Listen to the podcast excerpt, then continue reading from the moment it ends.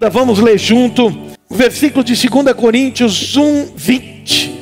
2 Coríntios 1, 20. Pois tantas quantos forem as promessas de Deus, nele está o sim. Portanto, é por ele o amém, para a glória de Deus, por nosso intermédio. Vamos ler junto. Leiam depois de mim e diga: Pois tantas quantas forem as promessas de Deus, nele está o sim. Diga de novo: nele está o sim. Portanto, é por ele o amém, para a glória de Deus, por nosso intermédio. Pai, em nome de Jesus, que a tua palavra hoje Senhor Deus, fale profundamente no coração de cada pessoa. Fale profundamente no coração de cada um, que hoje seja um dia memorável, Senhor Deus, para cada pessoa que veio aqui prestar culto para Ti, para escutar a Tua palavra, em nome de Jesus. Amém. Sabe, esse verso aqui é tremendo. Eu, quando me converti ao Senhor Jesus, eu, eu tive, eu tinha uma, uma ideia de que eu teria que orar a Deus, e de certa forma, eu colocaria na mão de Deus a decisão se Ele iria me dar aquilo que eu estava buscando, orando, clamando para Ele. Ou seja, eu pensava de que, bem, eu vou tentar convencer a Deus de que eu quero isso, que eu preciso isso.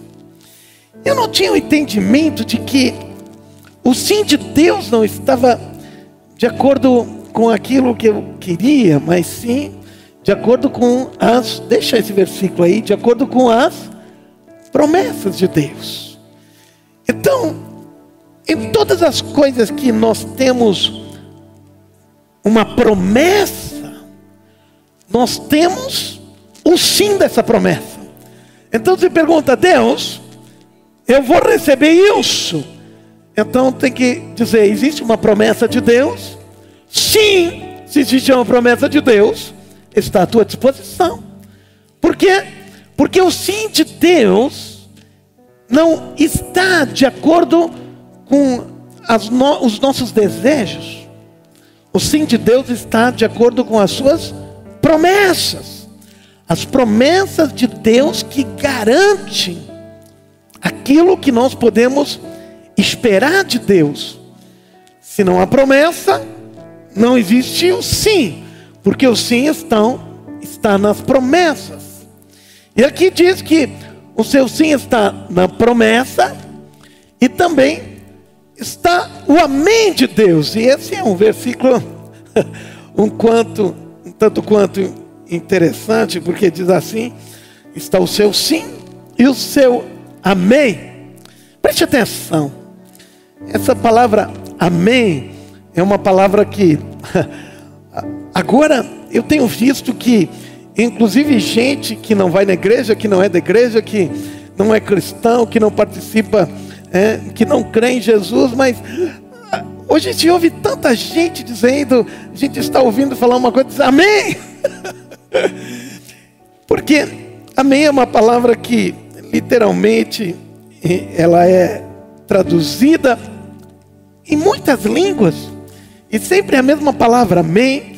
Ela tanto no hebraico como no grego, como no português, como no inglês. Alguns falam um pouquinho diferente um do outro, mas ela é, é a mesma palavra. E significa, literalmente, o entendimento comum significa assim seja, ou certamente, ou, ou assim é. Mas ela vem de uma raiz da palavra amã, que é uma palavra grega que, hebraica que fala sobre ser fiel, sobre fidedigno. Então, essa palavra ela tem uma raiz de significado de fidelidade. E na verdade, ela não é uma simples palavra, palavra amém. Ela é um, um como se chama um acrograma, quer dizer, cada letra significa uma coisa. Por exemplo, quando nós começamos aqui, Centro Apostólico, as pessoas começaram a colocar CA, e um dia eu recebi um WhatsApp, aí no CA, eu disse, o que é CA? Eu perguntei o que é CA, desse Centro Apostólico, ah, sim. uh, e como nós muitas vezes usamos para a Rede Apostólica Cristã, RAC, né, que são um acrograma, que significa usar as primeiras letras para significar. E quando, por exemplo, a gente diz Rede Apostólica Cristã, a gente lê RAC. E, e agora, isso poderia ser multiplicado, multiplicado. E, e essas palavras amém é uma palavra em hebraico que são três letras. E, e elas, essas três letras significam Adonai Melech Neema. E o que significa isso? Significa Deus, Rei e Fiel. Então, todas as vezes que a gente diz amém, a gente está lembrando, e Deus está lembrando, que Ele é um Deus fiel. Amém? Estão entendendo?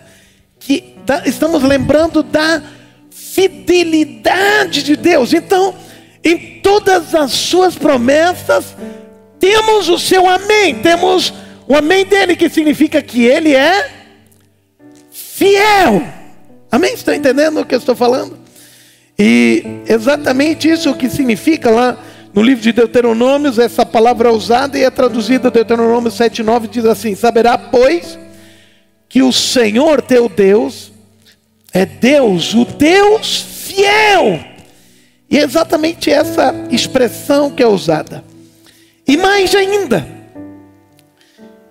no livro de Apocalipse, no capítulo 3, versículo 14, abra Apocalipse 3, 14, aí está falando justamente de que Jesus, ele é fiel, ele é testemunha fiel, diz assim, ao anjo da igreja em Laodiceia escreve, isto diz o amém, veja, e está se referindo a quem aqui? A Jesus. E está dizendo que Jesus é o Amém. E o Amém o que, que é? Deus, Rei e fiel. Amém? Está entendendo? Então está dizendo, está falando aqui que Jesus, ele é fiel. Esse conceito de amém significa um conceito de fidelidade. E quando eu a gente diz assim, Deus, Ele é o nosso amém, Ele é o nosso Deus fiel. Quando a Bíblia fala que, que Ele fala amém, Ele está dizendo, Ele mesmo, se várias vezes, Ele, Ele mesmo, o próprio Deus, diz amém a certas coisas, e Ele está dizendo, isso é um compromisso de fidelidade que eu tenho. Então hoje eu quero dizer para vocês que a palavra que nós lemos antes, 2 Coríntios, que em todas as promessas de Deus nós temos o seu amém, o seu sim e o seu amém. O que ele está dizendo? Em todas as promessas, Deus está dizendo sim. Ele está dizendo: Eu sou fiel em cumprir com essas promessas. Amém?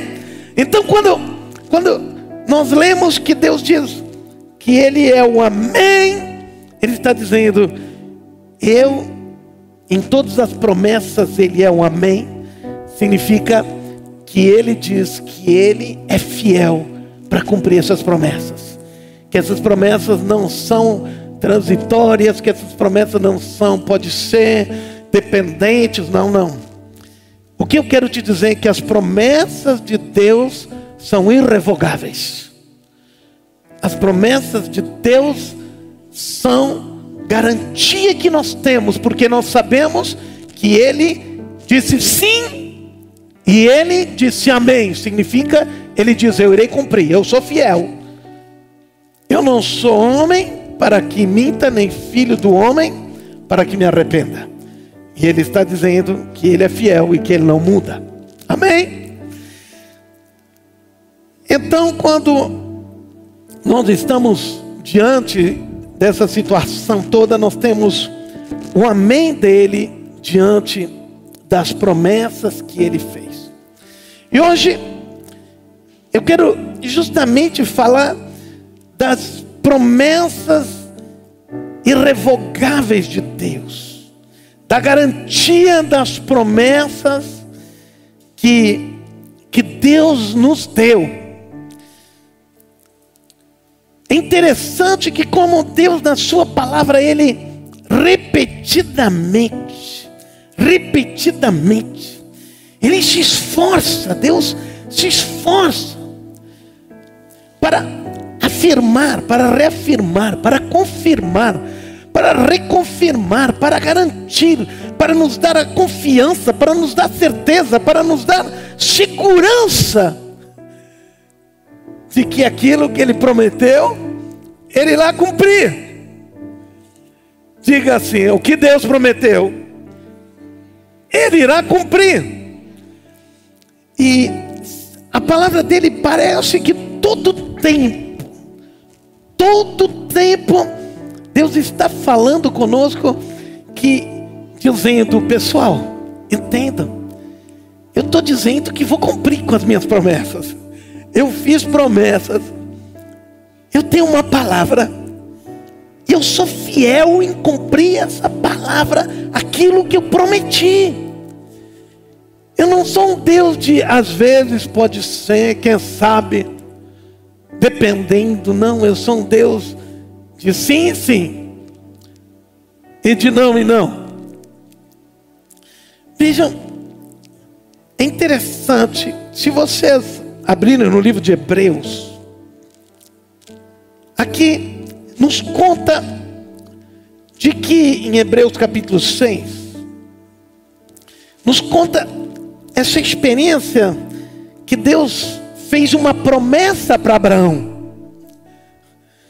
E Deus diz assim, versículo 13, na palavra: Pois quando Deus fez a promessa a Abraão, visto que não tinha ninguém superior por quem jurar, jurou por si mesmo, dizendo: Certamente te abençoarei e te multiplicarei. E assim, depois de esperar com paciência, obteve Abraão a promessa. Pois os homens juram pelo que lhes é superior, e o juramento servindo de garantia para eles é o fim de toda contenda, de toda dúvida. Por isso, Deus, quando quis mostrar mais firmemente aos herdeiros da promessa, a imutabilidade de seu propósito. Uau! Deus está dizendo aqui. Quando Deus quis mostrar de que o seu propósito, o seu conserto, a sua promessa é imutável. A imutabilidade, isso é, não muda.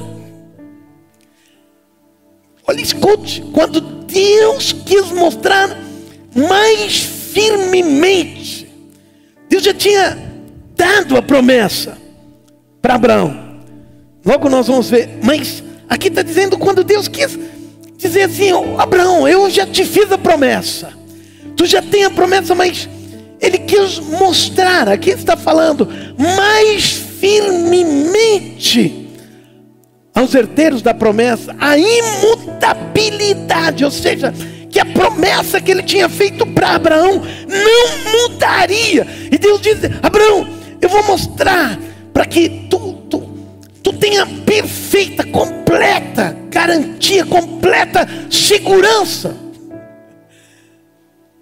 do meu propósito. Interpôs com juramento. Ele está dizendo: Abraão já tinha promessa, mas Deus diz assim: para que ele tivesse mais segurança que Deus cumpriria a promessa, Deus jurou que cumpriria a promessa. Uau! E diz assim: para que mediante duas coisas imutáveis, veja, é as duas únicas vezes que fala na Bíblia essa palavra, imutabilidade e duas coisas imutáveis, quais sejam a promessa e o juramento, nas quais é impossível que Deus minta. Forte alento tenhamos nós que já corremos para o refúgio. Vamos olhar o que aconteceu para a gente entender esse texto. Preste atenção. No livro de Gênesis, capítulo 1, capítulo 15, versículo 1 até o versículo 5. Aqui, Deus vem falar com Abraão. Deus já tinha dado a promessa para Abraão que Abraão abençoaria as famílias da terra, que faria de Abraão uma grande nação. Mas agora havia passado alguns anos e nada tinha acontecido, e Deus vem falar com Abraão de novo. E, e Abraão estava meio embravecido com Deus, porque já tinha passado algum tempo, e ele diz: Deus, que adianta eu ter tantas coisas se o herdeiro da minha casa é o Damasceno Eliezer. O Damasceno Eliezer era servo dele, era um servo que ele tinha da região de Damasco, atual Síria. E ele disse: O que adianta tudo isso se eu não tenho descendente? Quem vai herdar vai ser meu servo. Então, disse mais Abraão: A mim não me concedesse descendência, e um servo nascido na minha casa será o meu herdeiro. A isto respondeu logo o Senhor, dizendo: Escute, aqui foi a primeira vez que essa promessa dessa forma é dada para Abraão, preste atenção. Não será este o teu herdeiro, mas aquele que será gerado de ti será o teu herdeiro. Então, conduziu até fora e disse: Olha para o céu e conta as estrelas, se é que podes. Vejam, essa é a primeira vez que Deus diz para Abraão dessa forma e tira ele. Provavelmente ele estava numa tenda porque ele vivia uma vida meio nômade. Então ele diz: sai para fora de noite e veja as estrelas, conte as estrelas. E provavelmente estava um céu muito aberto, limpo, havia milhões e milhões de, de estrelas. Ele diz: tenta contar se tu podes. E essa foi a primeira vez que Deus falou com Abraão, lá em Gênesis no capítulo 15. E lhe disse: será assim a tua posteridade. Na verdade, a melhor tradução diz: assim é tua posteridade. Deus estava dizendo: assim serão. Ele não tinha filhos ainda. E Deus estava dizendo, apesar da idade avançada da sua esposa, diz assim será a tua posteridade. E se passaram mais alguns anos, então Abraão teve o seu filho, teve Isaac. E agora Isaac devia de estar com algo como 15, entre 15 e 20 anos. E ele tinha promessa, tinha um filho, esse filho ainda não tinha outros filhos. E Deus diz: Eu quero que tu entregue o teu filho. E Abraão não hesitou. A Bíblia diz que foi de noite que ele recebeu esse pedido de Deus, e de manhã cedo no outro dia, ele já saiu para o monte e, e, e um caminho longo e foi sacrificar o seu filho. E isso conta em Gênesis capítulo 22. E agora ele estava pronto, tinha levado lenha, colocou seu filho sobre a rocha, amarrou, estava com com o cutelo, estava com a faca para matá-lo. E neste momento, a Bíblia diz assim: Mas do céu, naquele momento, lhe bradou o anjo do Senhor: Abraão, Abraão. Ele respondeu: Eis-me aqui. Então lhe disse: Não estendas a mão sobre o rapaz e nada lhe faças Pois agora sei que temes a Deus, porquanto não me negaste o filho, teu único filho. Versículo 13: Tendo Abraão erguido os olhos, viu atrás de si um carneiro preso pelos chifres entre os arbustos. Tomou Abraão o carneiro e ofereceu em holocausto em lugar de seu filho. E pôs Abraão o nome àquele lugar: O Senhor proverá. Daí dizer-se até o dia de hoje: no monte do Senhor se proverá. Agora preste atenção. Essa é, é isso que o escritor de Hebreus fala agora da segunda vez. Ele tinha recebido a promessa lá, a primeira vez, que ele diz: sai da tua tenda e olha as estrelas. E agora ele está falando da segunda vez. Então do céu bradou pela segunda vez o anjo do Senhor a Abraão e disse: preste atenção agora. Jurei por mim mesmo, diz o Senhor. Uau! Porquanto fizeste isso e não me ligaste teu único filho, jurei, ele diz, que deveras te abençoarei e certamente multiplicarei a tua descendência como as estrelas do céu. Vejam, aqui Deus vem e repete a promessa. Antes Deus havia só dado a promessa. E para Deus, a sua palavra é suficiente. Deus não precisava dizer, eu juro que vou fazer isso. Por quê? Porque a palavra de Deus, Deus, a palavra de Deus é verdadeira, ela é fiel. Deus falou e ele cumpre. Mas agora, Deus, ele faz algo mais. E o que ele faz? Ele jura. Ele faz um juramento. A palavra de Deus diz lá no Novo Testamento de que o nosso sim tem que ser sim, o nosso não tem que ser não. E nada além disso, mas agora Deus pega e ele faz um juramento. Por que ele faz esse juramento? Ele não faz esse juramento por causa dele.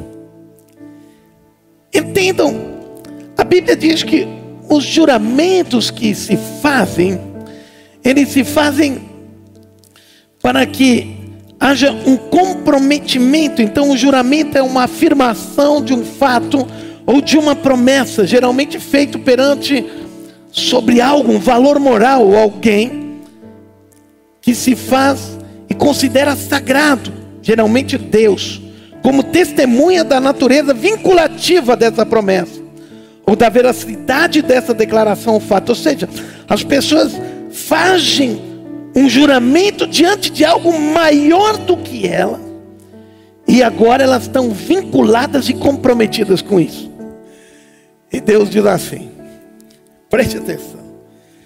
Deus diz que ele não tinha nada mais alto, nada maior, nada superior a Deus. Então ele diz: como não havia nada mais alto, ele jura por ele mesmo.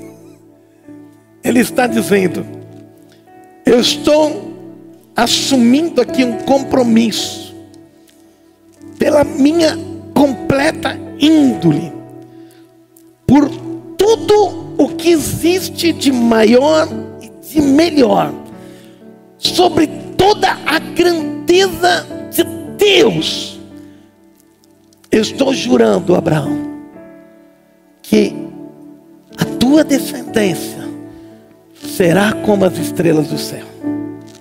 Agora me diga uma coisa.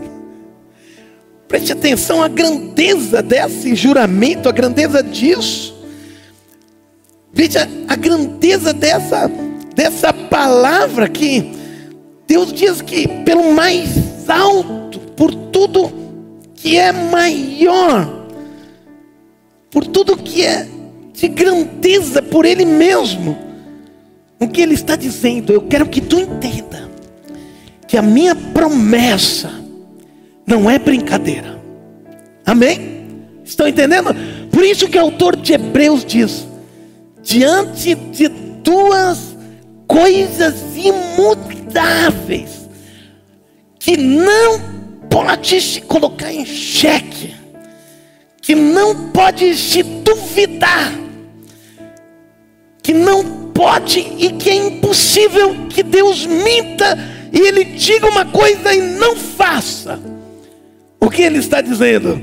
Ele está dizendo, o Abraão, eu não estou só te dizendo, eu não estou só te prometendo, eu estou jurando pelo que existe de maior, da maior grandeza, Deus vai o tão alto quanto Ele pode ir para estimular a tua esperança nele.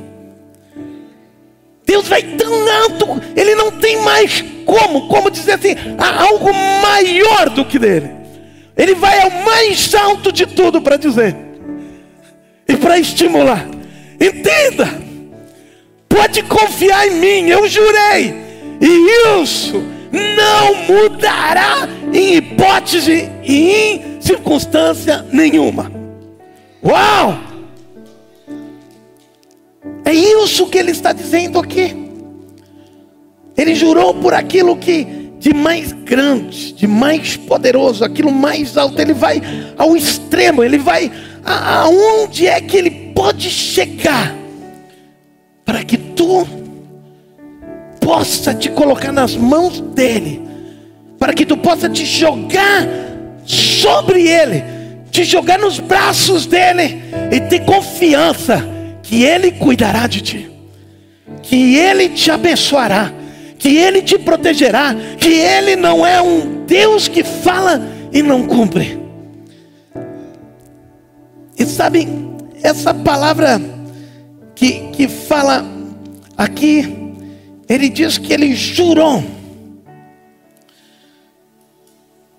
E isso serviu de garantia para Abraão.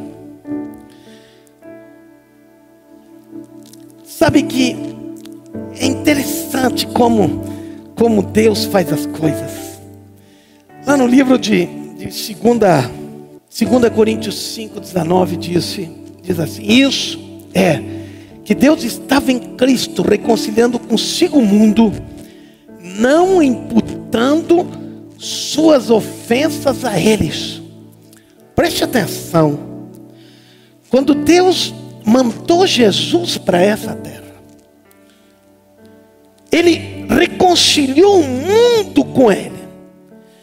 E essas promessas que estavam sob juramento para Abraão, a Bíblia diz que nós hoje somos herdeiros dessa promessa. Mas nós pensamos, como pois eu posso ser herdeiro? Mas aqui Deus está dizendo de que Ele não leva em conta as nossas ofensas, Ele não leva em conta, não imputando as suas ofensas. O que Ele nos diz de que Deus veio em Jesus mostrar como é que Deus é. Um dia eu pedi para Deus, eu disse: Deus, me, me diga, o que tu queres? Eu quero ser exatamente a tua imagem, eu quero ser exatamente, fazer exatamente o que tu queres que eu faça. Eu não tenho compromisso com, com organizações, eu não tenho compromisso com homens, eu não tenho compromisso com costumes, eu não tenho compromisso, eu tenho compromisso contigo, Deus. Então, se tu me mandar plantar bananeira, eu planto bananeira, não tem problema. Eu disse para Deus, Deus, se tu quiser que eu saia correndo e viva correndo, eu faço isso, eu quero fazer aquilo que tu queres que eu faça. Eu preciso saber como é que tu queres que eu haja, como é que tu queres que eu viva, como é que tu queres que eu seja como tu é que, que seja o meu ministério, eu preciso entender. E sabe qual foi a resposta de Deus? Deus disse para mim assim: olha para Jesus, e aquilo que Jesus fez, e assim como Jesus era, eu quero que tu seja e eu quero que tu faça. Porque Jesus é a imagem perfeita de Deus. Ele não é apenas a imagem, ele é o próprio Deus, a própria imagem. Ou seja, aquilo que Jesus fez é aquilo que Deus faz. Aquilo que Jesus fez nessa terra, ele disse assim: Eu só faço aquilo que eu vejo meu pai fazer. Ou seja, ele estava sendo um espelho do próprio Deus aqui nessa terra. E quando eu olho para Jesus, como ele tratava as pessoas, o jeito que ele abordava, que ele recebia as pessoas. Quando trouxeram uma prostituta para ele, e todo mundo querendo jogar pedra, ele escreve alguma coisa no chão e pede, se alguém não tem pecado, joga a primeira pedra, todo mundo foi embora. E o que ele disse? Imagine o santo Deus todo-poderoso, sem pecado, o seu filho, na pessoa. Ele diz: Nem eu mesmo te condeno. Imagine. Essa é a forma que Jesus tratou as pessoas. Ele não julgou as pessoas segundo aquilo que as pessoas eram.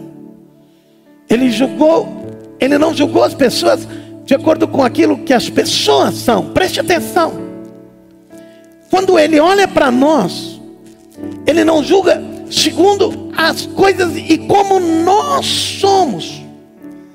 Quando chegou aquela mulher cananeia, idólatra, porque os cananeus de Tiro e Sidom, da onde vinha aquela mulher, eram um povo tremendamente idólatra, adoradores de Baal. E quando ela veio e clamou por Jesus, Jesus olha e diz: Nunca vi fé como essa. Vai, a tua fé curou a tua filha. E no mesmo instante a Bíblia diz que ela ficou curada. Quando, pensem, quando Pedro, a quem Jesus tinha dedicado tanto, negou a Jesus três vezes, abandonou tudo. Meu Deus, eu às vezes me coloco no lugar de Jesus, eu não sei como eu ficaria naquele momento. Três anos, Jesus tinha três anos para fazer a sua obra aqui nessa terra. Ele jogou, as, ele apostou tudo naqueles doze homens. Dos doze, um foi que entregou ele, que vendeu ele. E o outro, o líder máximo, é o cara que diz: nunca vi ele. Negou ele três vezes. Depois fugiu, voltou para pescar. Meu Deus, eu eu ficaria maluco da vida. Mas agora ele chama Pedro de volta. Não leva em consideração aquilo que Pedro fez. Cura o coração de Pedro e diz: Apacenta o meu rebanho. Meu Deus, vocês estão entendendo? Deus, quando Ele olha para nós, Ele não nos olha não nos julga. Depois que Jesus veio, segundo aquilo que nós somos e fizemos, Ele nos julga e Ele faz segundo aquilo que Ele é. Então é muito diferente, porque Ele não nos olha, Ele não olha para nós e diz: vamos ver se Ele merece, vamos ver se Ele não está olhando para nós para ver se Ele pode nos dar ou não pode nos dar. Ele simplesmente, Ele já definiu, e isso é imutável. Ele diz: apenas creia, apenas confie. E isso será liberado, porque quando Ele olha para ti, entenda isso, querido. Quando Ele olha para ti, uma coisa só é importante: é que tu realmente busque e esteja diante dele. Vejam, vocês Provavelmente sabem da história que o rei Balaque foi buscar Balaão para profetizar contra o povo de Israel. O povo de Israel era tão grande, uma multidão que estava acampado. E quando Balaque, o rei, viu tudo aquilo lá, ele ficou apavorado. Israel estava entrando na terra deles, preste atenção. E agora ele chama Preste atenção, chama um profeta, chama um agoreno, chama um vidente da época e diz: Venha, amaldiçoe este povo para que eu possa vencer eles na guerra. Então, ele disse: Me dá um tempo, eu vou buscar Deus. E quando Balaque, Balaão voltou, Balaque pediu: E daí, daí, como é que, que, que Deus te disse? Em Números 23 diz assim, versículo 17: O que o Senhor disse? Balaque disse a Balaão. Então ele pronunciou este oráculo. Levante-se, Balaque, e ouça, escute-me, filho de Zippor. Deus não é homem para que minta, e nem filho de homem para que se arrependa. Acaso ele fala e deixa de agir? Preste atenção. Normalmente a gente usa essa expressão. Deus não é homem para que minta, nem filho de homem para que se arrependa. Em função de coisas negativas. Não, não, aqui não está falando. Preste atenção, vocês vão ver. Por acaso Deus falou e ele não faz? Ele continua assim. Acaso ele promete e deixa de cumprir? Uau! Recebi uma ordem para abençoar. Ele abençoou. E eu não posso mudar. Uau! Balaão foi contratado para liberar maldição. Mas ele disse: Deus já abençoou. Deus já deu promessa. Deus já jurou. E Ele vai fazer. E Deus não vai mudar. Diga assim: Deus não vai mudar. Ele prometeu, jurou e cumprirá. Agora preste atenção. Ele abençoou. Eu não posso mudar. Nenhuma desgraça se vê em Jacó, nenhum sofrimento em Israel. O Senhor, o seu Deus, está com eles, o brado de aclamação do rei está no meio deles. Deus está, em, está trazendo do Egito, eles têm a força do boi selvagem. Não há magia que possa contra Jacó, nem encantamento contra Israel. Agora se dirá de Jacó e de Israel: vejam o que Deus tem feito. O povo se levanta como a leoa, levanta-se como leão, que não se deita até que devore a sua presa e beba o sangue das vítimas. Mas preste atenção aqui. O que diz aqui? Nenhuma desgraça se vê em Jacó, nenhum sofrimento em Israel. Preste atenção. Aqui Balaão está dizendo, está dizendo como Deus está falando e ele está dizendo: nenhum mal, nenhum problema, nada de mal, nada de errado se vê em Israel. Não está dizendo que nada de errado tinha em Israel. Deus está dizendo: nada de errado se vê, eu vejo em Israel. Diga assim: como Deus vê? Pergunta para mim: como Deus vê? Deus vê Jesus em tua vida. Amém? Deus vê a perfeição de Jesus na tua vida. É isso que ele vê. Ele não vê o mal, ele não vê o erro. Ele não vê a falha, ele não te julga por aquilo que tu faz. Ele julga-te pela obra que Jesus fez lá na cruz. E por isso que a promessa de Abraão chegou até a tua vida. Por quê? Porque não é por causa que ele olha para nós e vê que nós não somos merecedores, não, ele olha para nós e vê que nenhum mal, nenhuma desgraça, nenhum erro, nada de errado está em nós. Sabe de uma coisa? Eu, eu fico impressionado. Quando Deus vem ao nosso encontro e Ele faz promessas tão grandes, e aqui Balaão disse: não tem como mudar. Diga assim: não tem como mudar. O diabo quer todo pano tirar da tua mente, da tua cabeça, que não é para ti, que não pode, que não é o tempo, que não vai dar, que não vai conseguir, que não vai dar certo, que é muito cedo, que é no tempo de Deus. Eu não sei de onde eles tiraram esse negócio do tempo de Deus. Procura na Bíblia se isso está escrito do tempo de Deus. A Bíblia fala, infelizmente, em português não está traduzido certo. Lá em Hebreus 11, 1 diz assim: Agora, a fé, diz é, na tradução em inglês e no no, no original diz agora. Digam agora. A fé é para agora. Amém? Agora. A fé é o firme fundamento, é a substância É a certeza das coisas que se esperam. É agora. Agora. Diga, a fé é para agora.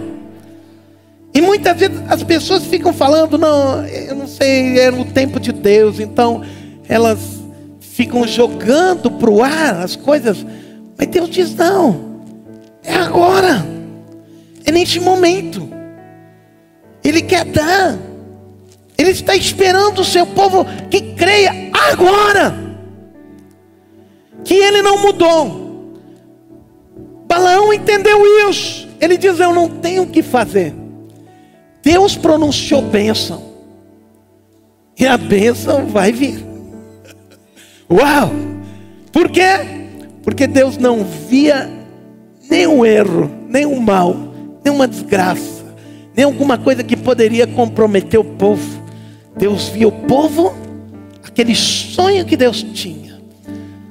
Mesmo que nas circunstâncias nós sabemos que o povo tinha feito rebeldia, que tinha acontecido muita coisa mas aqui diz: Deus não vê nada de errado. Não diz que não tinha nada de errado. Diz que Deus não via nada de errado. Amém? Estão entendendo? E por isso, preste atenção. Na terra de Israel, tinha uma coisa que se chamava as cidades de refúgio. E o que eram cidades de refúgio? As cidades de refúgio eram quando pessoas que tinham cometido algum erro, elas, até o julgamento delas, para que elas fossem protegidas, elas entravam, socorriam, corriam para essas cidades de refúgio. Haviam no mínimo seis, tanto de um lado, tanto de outro lado do Rio Jordão. Eram cidades que tinham muros altos protegidos, cidades em que tinham caminhos muito fáceis de chegar, estavam perto de qualquer lugar. Então, quando alguém tinha cometido um erro, eles podiam ir até essas cidades de refúgio e, e se refugiarem ali, para que ninguém pudesse fazer mal contra eles. Agora preste atenção. Essas cidades de refúgio, elas nos ensinam algo muito importante, porque Lá nesses versículos que nós lemos, lá no início de Hebreus, diz assim: preste atenção. Eu vou ler de novo, para que nos trazer memória. Diz assim: quando Deus quis mostrar mais firmemente aos herdeiros da promessa a imutabilidade do seu propósito, sem ter posto com juramento, para que, mediante duas coisas imutáveis, nas quais é impossível que Deus minta, forte alente tenhamos nós que já corremos para o refúgio. O que ele está dizendo aqui? Quando nós temos, fizemos erros, fizemos coisas que não estão certas, ele, ele usa agora esse aspecto, preste atenção, ele diz assim: nós fizemos coisas erradas. Tem alguém aqui que não faz coisa errada? Sem querer, involuntariamente. Quando nos damos conta, fizemos. Isso não nos dá a liberdade para errar, mas está dizendo que nós, quando erramos, nós corremos para cidades de refúgio. E essas cidades de refúgio é justamente dizendo: Ele é o meu refúgio. Então nós corremos até Jesus. Agora preste atenção. A cidade de refúgio era uma cidade protegida, nenhum mal poderia vir contra a pessoa enquanto ela estivesse naquela cidade de refúgio. Era praticamente, a não ser Jerusalém, a cidade, única cidade que tinham muralhas em redor das cidades em Israel. Eram cidades protegidas, ninguém podia ir. E lá, se alguém atacasse uma cidade de refúgio, essa pessoa era condenada, não podia. Era uma cidade de proteção. E a pessoa podia ficar ali por um tempo, até o julgamento. Agora preste atenção. Deus está usando esse exemplo, Ele está dizendo: vocês que erraram, vocês vão até a cidade de refúgio. Agora preste atenção. A cidade de refúgio eram cidades sacerdotais, eram cidades levíticas. E o que significa isso? Significa que eram cidades onde os levitas e os sacerdotes viviam. Havia uma cidade muito importante, que era a cidade de em Hebron. Essa cidade era uma das mais importantes a nível de sacerdócio, tanto que era o lugar onde Abraão esteve, foi enterrado, ou seja, era uma cidade importantíssima, ou seja, uma cidade que era levítica e sacerdotal. Não era uma cidade de uma tribo, de outra tribo, de outra tribo. Estava espalhado no meio das tribos e não era daquela tribo, era uma cidade dos levitas e dos sacerdotes. Amém? Estão entendendo? Agora preste atenção. Uau! Quando alguém tinha errado, falhado, corria para aquela cidade para buscar refúgio. Lembra, era cidades sacerdotais. Agora eu tenho que dizer uma coisa para vocês. Os sacerdotes e os levitas eram aqueles que recebiam as ofertas, recebiam os dízimos e as primícias. E o que eram as primícias? Era o que de melhor existia na terra. Era o top. Hoje, esse é um princípio fundamental. Os dízimos eram trazidos para os levitas, mas as primícias, que era o melhor do melhor do melhor. Estão me entendendo? Tu tem 100 ovelhas, a mais bonita, a mais perfeita, a mais gordinha, a mais branquinha, a mais bonitinha, as melhores frutas, as mais saborosas, as mais bonitas, o melhor leite, tudo de melhor era trazido para esses homens. Então, quando alguém errava, corria para a cidade de refúgio, e agora, na cidade de refúgio, ele tinha direito a todas as coisas que os sacerdotes tinham, e era o melhor da terra. O que ele está dizendo aqui?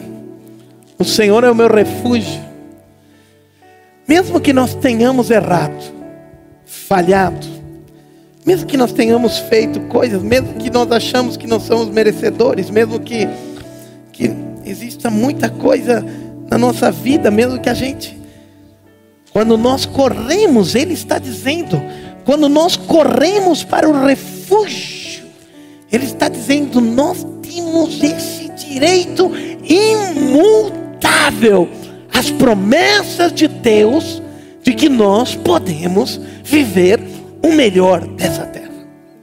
Uau! E ninguém dá um aplauso. Uau! Quando alguém ia para a cidade de refúgio, apesar de terem cometido erros, ele tinha direito ao que era de melhor, não porque ele era merecedor mas porque esse era aquilo que Deus havia estabelecido para servir de modelo, para que a gente entenda de que mesmo que a gente errou, e todos erramos, mas todos aqueles que vão correndo e dizem: Eu vou ao encontro deste meu refúgio que é Jesus. Alguns acham que ele não é segurança, refúgio e não correm ao encontro dele. Então, ficam fugindo, ficam vivendo uma desgraça neste mundo. Mas todos aqueles que erraram e vão correndo ao refúgio, à cidade de refúgio, a Ele, a Jesus, ao nosso refúgio, têm o direito de experimentar o melhor dessa terra, têm o direito de viver, têm o direito de ter tem o direito de receber aquilo que existe de melhor. Não porque ele tem um mérito, mas porque o refúgio dá esse direito a ele. Se Jesus é o teu refúgio, tu tem esse direito na tua vida de experimentar aquilo que existe de melhor nessa terra. E isso fala, e isso é imutável. Isso não muda. Deus não apenas prometeu, mas ele jurou por ele mesmo, dizendo e nos estimulando, por favor, creio nisso, confie nisso.